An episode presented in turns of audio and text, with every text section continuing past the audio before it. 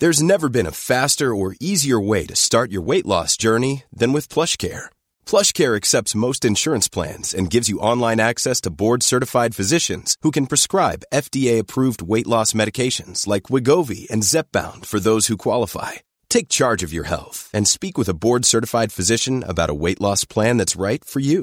Get started today at plushcare.com slash weight loss. That's plushcare.com slash weight loss. plushcare.com slash weight loss.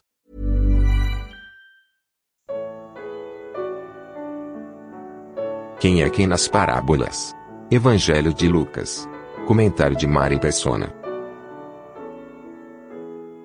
O semeador saiu a semear. Enquanto lançava a semente, parte dela caiu à beira do caminho, foi pisada e as aves do céu a comeram. Enquanto o caminho nos fala da influência humana, pois é o lugar onde as pessoas pisam, eh, Jesus explica que as aves representam Satanás. Aqueles que ouvem a palavra de Deus e se deixam influenciar pela opinião pública ou de amigos e parentes acabam estéreis e a semente lhes é tirada por Satanás.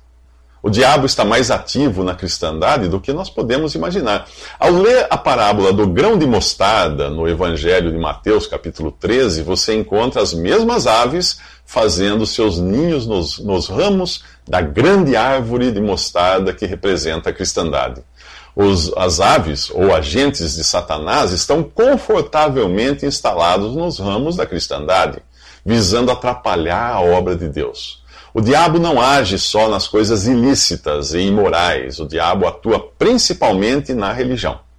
As, as, sementes que caíram à beira do caminho são os que ouvem, e então vem o diabo e tira a palavra dos seus corações para que não creiam e não sejam salvos. Infelizmente, muitos são como a beira do caminho, querem estar onde a maioria está e pensam que fazendo isso de uma maneira religiosa ou evangélica estão seguros. Isso é engano. Os agentes do diabo estão fortes e ativos nas igrejas do mundo cristianizado. Parte dela caiu sobre as pedras, e quando geminou, as plantas secaram, porque não havia umidade. As que caíram sobre as pedras são os que recebem a palavra com alegria quando a ouvem, mas não têm raiz. Creem durante algum tempo, mas desistem na hora da provação. O coração humano é duro como pedra, pois essa é a natureza da carne, sempre resistente ao Espírito de Deus. Mas a carne é também dada a emoções passageiras, e é por isso que muitos recebem a palavra com alegria, mas não tem profundidade para fixar suas raízes. O Evangelho certamente traz alegria, mas é preciso encontrar o solo quebrantado de uma consciência arrependida. O profeta Jeremias descreve como foi sentir o peso do seu pecado. Eu me arrependi depois que entendi, que entendi. Bati no meu peito, estou envergonhado e humilhado, porque trago sobre mim a desgraça da minha juventude. Se você acha que crer em Jesus é só alegria, certifique-se de não estar entre os que desistem na hora da, da aprovação. A convicção de pecado e o arrependimento são partes integrantes da conversão.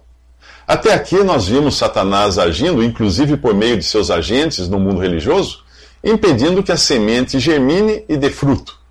Vimos também que receber a boa, a boa semente sem uma consciência de pecado não passa de um oba-oba passageiro. Nos próximos três minutos, Jesus fala de espinhos que agarram. Jesus continua com a parábola do semeador. Outra parte caiu em espinhos, que cresceram com ela e sufocaram as plantas. E a que caiu entre espinhos são os que ouviram e, indo por diante, são sufocados com os cuidados e riquezas e deleites da vida e não dão fruto com perfeição. Se você já tentou atravessar um arbusto de espinhos, sabe o que significa. Eles agarram suas roupas e o fazem parar. Não há como seguir adiante, é impossível avançar. Repare que os espinhos já estavam lá quando a semente caiu. Talvez ainda fosse, fossem pequenos, fossem tenros, mas certamente eles iriam crescer vigorosos ao ponto de sufocar a planta. Os espinhos são as preocupações, riquezas e prazeres desta vida, coisas que podem até ser lícitas, mas mesmo assim servem de obstáculo à salvação do incrédulo e à comunhão do crente com Deus. Até aqui, as três tentativas de semear foram frustradas por falta de um solo adequado à semente, a boa semente. Que tipo de solo a palavra de Deus encontra em você? Será do tipo que não quer perder as amizades dos que passam pelo caminho? Ou do tipo que diz, já tenho minha religião, sem nunca ter verificado se ela está de acordo com a palavra de Deus? Pessoas assim são presa fácil de Satanás e, e seus agentes. Talvez você receba as coisas de Deus com alegria, mas sem profundidade, por não existir um arrependimento sincero de seus pecados. Ou quem sabe os espinhos das preocupações, riquezas e prazeres o estejam prendendo? Independente se a aplicação da parábola é para o crente ou incrédulo, há três coisas que impedem a semente de germinar: Satanás, a carne e o mundo. Estas aparecem na, na forma das aves, das pedras e dos espinhos. Felizmente, ainda existe uma quarta situação, a da semente que cai em solo propício. Outra ainda caiu em boa terra, cresceu, deu boa colheita, a cem por um. As que caíram em boa terra são os que, com coração bom e generoso, ouvem a palavra, a retêm e dão fruto com perseverança. Espero que este seja o solo que a palavra de Deus encontrará em você longe das opiniões dos homens e dos agentes religiosos e Satanás, com uma consciência quebrantada pelo arrependimento e livre dos espinhos que tentam agarrá-lo e prendê-lo a esta vida. Quando comparamos a mesma parábola em Mateus, Marcos e Lucas, descobrimos que em todos os casos, todos ouvem a palavra. Porém, em Mateus, a boa terra é identificada como aquele que ouve e entende a palavra. Em Marcos, como quem ouve e aceita e em Lucas, como quem ouve e retém. Entender, aceitar e reter a palavra são os requisitos para você dar realmente fruto para Deus. Nos próximos três minutos, Jesus fala de luz. Depois de falar do fruto produzido pelo que ouve a palavra de Deus, a entende, aceita e conserva, eh, Jesus fala de outras consequências, outra consequência disso: luz. Ninguém acende uma candeia e a esconde num jarro ou a coloca debaixo de uma cama. Pelo contrário, coloca num lugar apropriado, de modo que os que entram possam ver a luz. Mais uma vez, o assunto aqui é a responsabilidade do ouvinte da palavra de Deus. Ainda que seja uma frágil vela, ou candeeiro, ou candeia neste mundo, a luz do cristão é percebida. Mas, assim como o diabo, a carne e o mundo, podem impedir a semente de germinar e produzir fruto, aqui é a vasilha e a cama que impedem a luz de brilhar. Uma vasilha é usada para guardar alimentos e a cama para descansar. O cristão ocupado apenas em juntar bens, juntar coisas para garantir um descanso neste mundo, terá dificuldade em fazer sua luz brilhar. O primeiro capítulo do Evangelho de João fala de Jesus, dizendo que nele estava a vida, e esta era a luz dos homens. A luz brilha nas trevas e as trevas não, não a compreenderam, não a derrotaram. E continua falando de João Batista, um homem enviado por Deus, mas que não era a luz. Ele veio como testemunha para testificar acerca da luz, a fim de que por meio dele todos os homens crescem. Ele próprio não era a luz, mas veio como testemunho da luz. Estava chegando ao mundo a verdadeira luz, que ilumina todos os homens. No capítulo 8 do Evangelho de João, Jesus diz: Eu sou a luz do mundo. Quem me segue nunca andará em trevas, mas terá a luz da vida.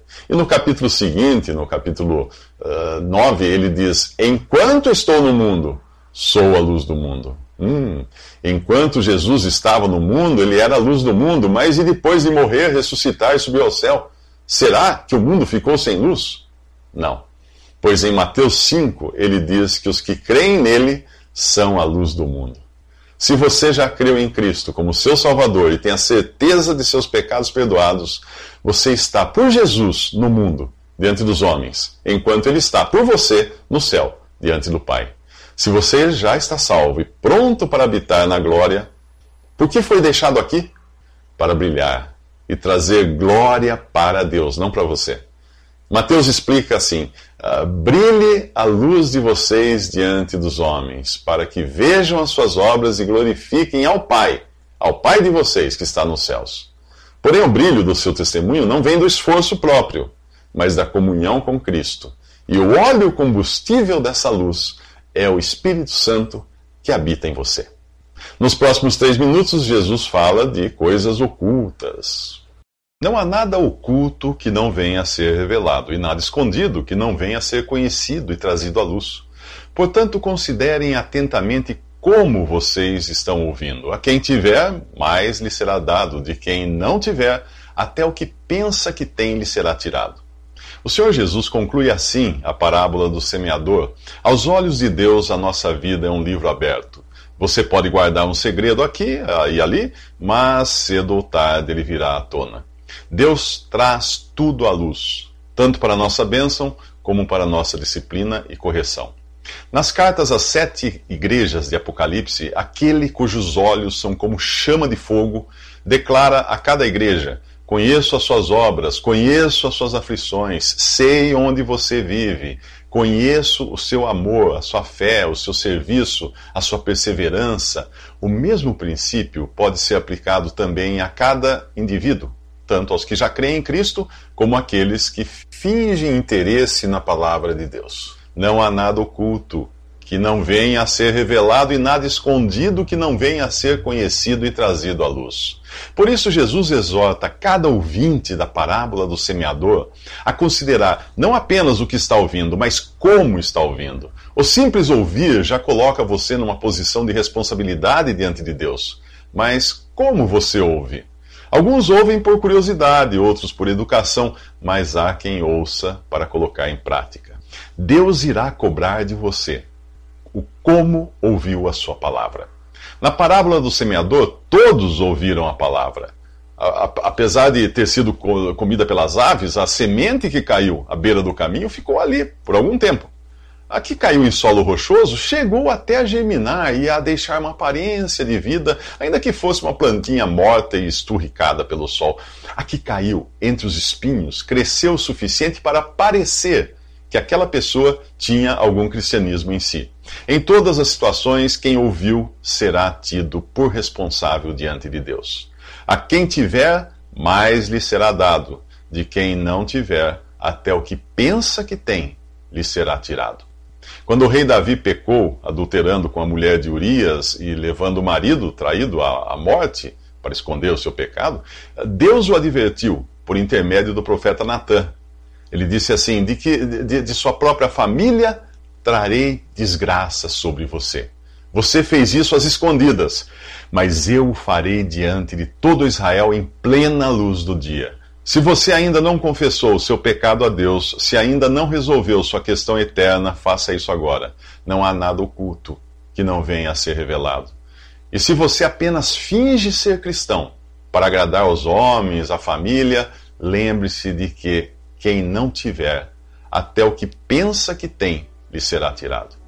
Nos próximos três minutos, Maria e os irmãos de Jesus querem tirá-lo de circulação.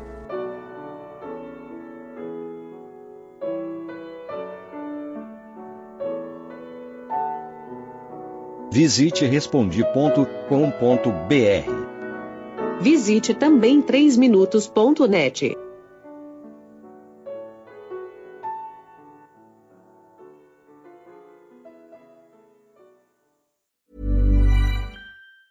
Ever catch yourself eating the same flavorless dinner three days in a row?